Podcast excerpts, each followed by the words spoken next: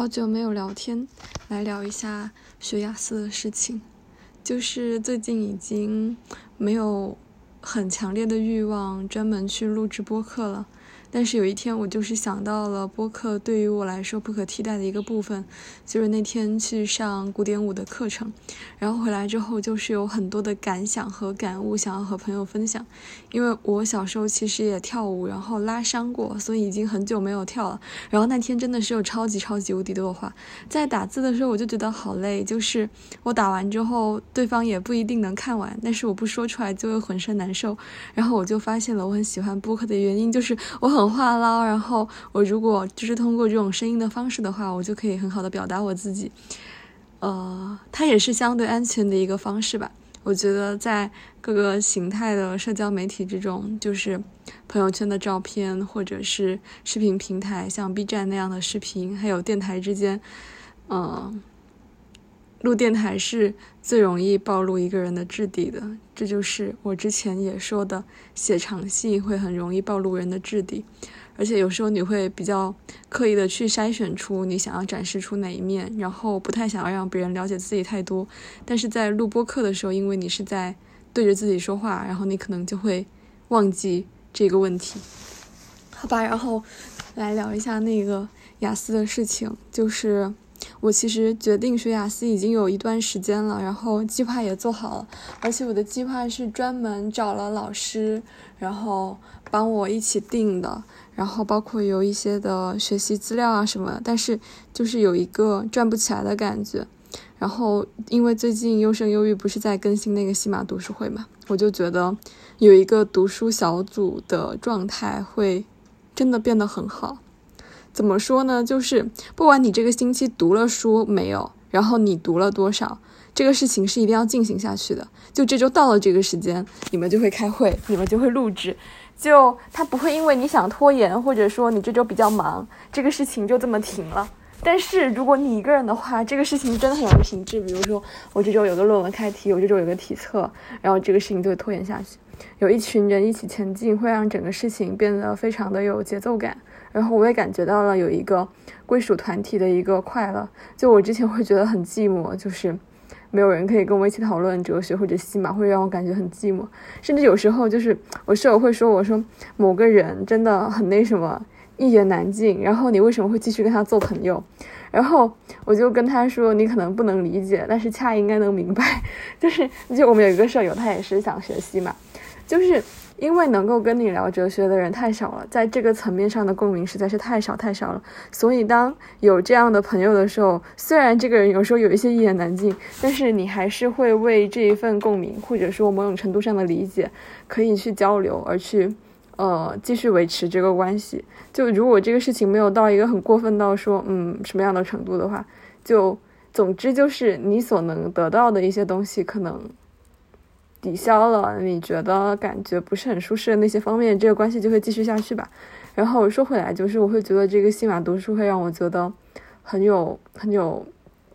归属感。就是你看到一些什么哲学或者西马的东西，你有一个地方可以去发。然后你看到一个什么翻译，比如之前我看到就是之前的时候老一点的翻译版本会把。阿兰巴迪欧翻译成阿兰巴丢丢，因为那丢手真的就，我就觉得特别可爱。就这些东西，你就会有一个地方可以去。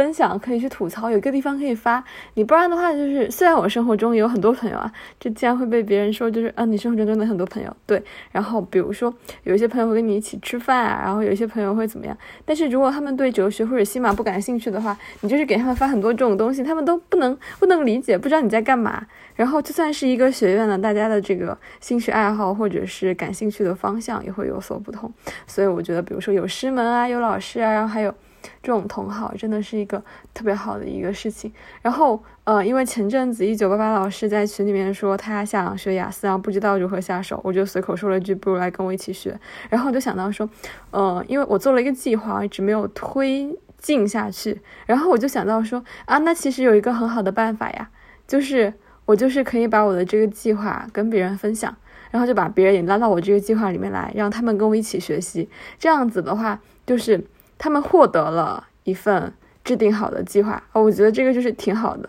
然后包括是一些就是我的一些学习资料啊，或者收集的书啊，或者是方法论啊什么的。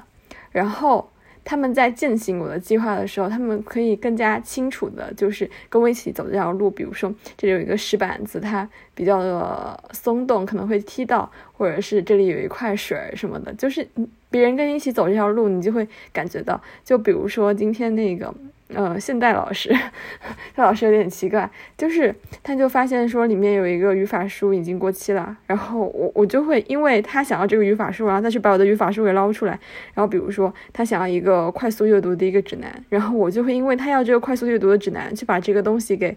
整理出来，然后我我真的觉得就是我为了把我的这个计划能够分享给别人，当然也是我自己很想，所以我就把这个计划做成了一个可视化的一个东西。然后做了一个特别精美的一个一个网站一个视频，然后我就把它发到了 B 站和小红书。可是，在我还没有发出来的时候，就我只是截了几个图片，然后里面都没有那种很仔细的内容的时候，就已经有我们的粉丝朋友或者是小侦探来找我说，他们想要付费买这个计划。然后我就问他们说，九十九块钱你觉得可以接受吗？他说完全可以接受啊，完全完全可以。然后就是很很愉快的拥有了一个自己的雅思学习的小团队。然后我真的觉得超级无敌快乐。一个是我对我自己做的这个模板很满意，然后我终于有了一个可以管理的。系统，然后包括呃，我会把很多就是我的愿景让它可视化起来，然后包括我还做了一些什么日记啊之类的。然后就是整个人那个推动动力就会变得很强，就比如我做一点小事儿，我就可以马上发到群里面打卡。然后我一点小的发现，我也可以马上跟大家说，比如说我翻译了一句诗，然后我觉得这样翻译特别好，发。然后什么呃朗西爱的什么词汇，然后这样子呃去组织非常好发。然后什么我刚刚看了一些单词，我做完了翻译，我做完了翻译的翻发发发。每天有什么就是你有什么微小的进步，你就可以直接在群里面发。而且我就是在这个过程之中，然后我就把这个英语学习和翻译。给它结合了起来，然后你也你也不会有那种就是很拘谨的感觉，比如像那个打卡神器人人有点多，然后。呃，你应该知道那种感觉吧？就是比如说一个群里面三百个人，然后只有你一个人学习打卡，就会一种很怪异的感受。但如果一个群只有五个人，然后有两个人在打卡，就是完全不一样。然后因为运章老师也加入了这个付费的计划，呃，就就很好。然后他也会他在翻译那个佩里安德森的书，然后我在翻译朗西埃的一个导读书，然后我们就会交流，呃，交换彼此的笔记啊。然后我们还约好了说给对方做一些批注。而且就是有有人陪伴之后，你会觉得你走的每一步都是有人可以注视到的，就是他可以看到说你在干什么，然后你可以告诉他说我在干什么，你也可以跟别人分享你的经验。所以昨天我就在 B 站里面还发了一些，就是我跟运章老师讨论的一些聊天记录。然后就朋友来问，我就跟他说是这个价格，你可以接受吗？然后他就没有再回了嘛。我也觉得没有关系。就首先我自己是觉得这个费用并不是很高，因为这个费用其实是远远远远低于我找老师制定这个计划和我呃购买这些学习资料所花费的钱的。等于他们只是花了一点点一点很小的钱，然后。还节省了很多精力去分享我做这个模板计划，还有我收集的资料。但是对我来说，我的好处是我拥有了一群就是可以结伴同行的人，而且他们可以更好的注视着我。我是那种很需要在别人的注视和鼓励之下往前走的人。然后还有一个就是我们可以一起去践行一些东西，然后大家会互相激励到。就是因为人更多了，所以我这个计划可以更好的落实和落地。然后总而言之，我也不知道就是之后会发展的怎么样，但是我现在觉得说我学起来比之前。有了很多动力，而且整个事情开始推起来了，就是可以开始往往下走了。然后包括说，我有一些新的发现，我就马上就在群里面跟他们说。就比如说，在温暖室内里面学习真的好舒服。然后我感觉翻译感兴趣的领域的英文书的好处就是，你会很有耐心去了解词汇的意思，然后更加容易 get 到那个语境他想要表达的东西。然后后你就会慢慢悠悠的学下去，因为文本离你并不遥远。然后你也会因为发现了一些还不是很熟悉的东西，回到中文世界里去查找。总之就是一边学习你感兴趣的学术领域，一边学习英语，往往就特别快快乐。然后因为是那种很熟悉的议题，所以呃。他絮絮叨叨的说一个单词的时候，他什么什么意思？然后你就哦，原来原来就是这个，而且这个印章老师就是说这个词火起来了。我想是的，就是本来背单词是一个特别枯燥、特别干巴巴的事情，但是因为和你的学术领域结合起来了，就变成了一个你去了解你所喜欢的人的一个渠道。然后包括今天我在背一本全英的雅思单词书，真的很相似。我没有见过这么无聊的单词书，真的太无聊。然后后来就发现说，嗯，我可以借助 GPT 让它给我衍生更多的意思，然后我还可以让它给我生成一些图片，就等于我自己在做一个文字版的百词斩嘛。那事情突然就变得有趣起来了。然后我就觉得，哎呀，这个方法特别的好，就是让我感觉到非常的快乐。其实总体来说，我是一个不太擅长也不太习惯在大庭广众之下学习的人，就是。我不太习惯于和很多人分享我的学习经验和学习方法，还有学习状态。然后我也不太喜欢在有很多人注视的情况下去去学习，就就会让我感觉到我不是很舒适。所以虽然我。但是，对吧？我们把前面那个虽然给它略去，但是我不太适合作为一个学习博主。然后我虽然现在在 B 站的这个身份是一个学习博主，但是我所分享的东西已经离我远去了。就是我在我本科快要毕业的时候开始当起了高考的博主，就是因为那些内容离我足够遥远，然后它就反而不会让我感觉到那么的不适了。这可能有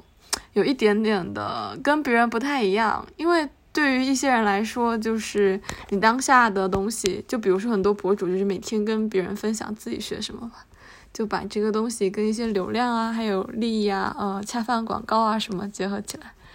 嗯，但但这个方法还是不是很适合我吧。然后包括郑超老师，他就是有。建议我说把这个模板的价格定低一点，这样可以有更多人来购买。然后我就说，可是我做这个事情就不是为了获利啊，因为赚这一点钱就是真的太低了。它比起什么雅思学习的花费、考试什么，真的太低了，就没有人会指望这一点点钱去赚什么吧。然后。我我的感觉是，首先我觉得我给出的东西值得这个价格，然后我其实还有一种就是值得的心理，就是他会跟我说，比如说你定六十八啊，或者说什么，就是你价格定低一点，可能买的人更多，然后你获得的利处会更多，但多出来那点和就算全部都全部都算起来吧。我我也不觉得他非常的多，然后我会觉得说，嗯，你就付出了这一点，然后你就想交换我就是这么辛辛苦苦准备的东西，我是不太愿意的。然后另外一个就是，我觉得他会有一个。门槛就是我并不是第一次组织那种雅思学习的社群了，就是包括那个一开始的雅思讨论群，那个群一开始的时候大家还会一起拼课，然后一起分享一些资源，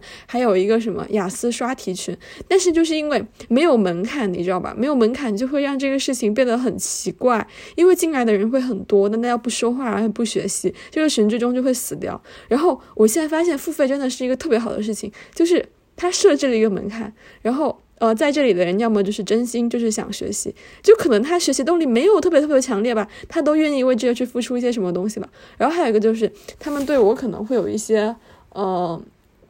较为基础的一些信任。我觉得很多的侦探或者是粉丝朋友，确实是出于这样子的想法，然后才来呃添加到这个计划里面来的，就。我我觉得一开始，特别是我连视频都还没有发的时候，他们就是仅仅信任我做出来的东西会很好用，所以他们就马上加入了这个计划。然后我觉得这个模式就是比较适合那种本来就有内驱力想学，但是没有组织的氛围的人。反正我觉得找到自己的组织，然后有归属感，对我来说是一个特别好的事情。所以对我来说，呃，虽然我以一个比较低的价格，然后把我觉得很重要的东西分享给了大家，但是我觉得就是我获得的是一个可以学习的一个，呃，一个。安全之地，类似于这样子吧，就这块地，小小的地圈起来，对我来说是挺重要的，嗯，所以好吧，这就是我的一点点关于雅思学习的小感悟。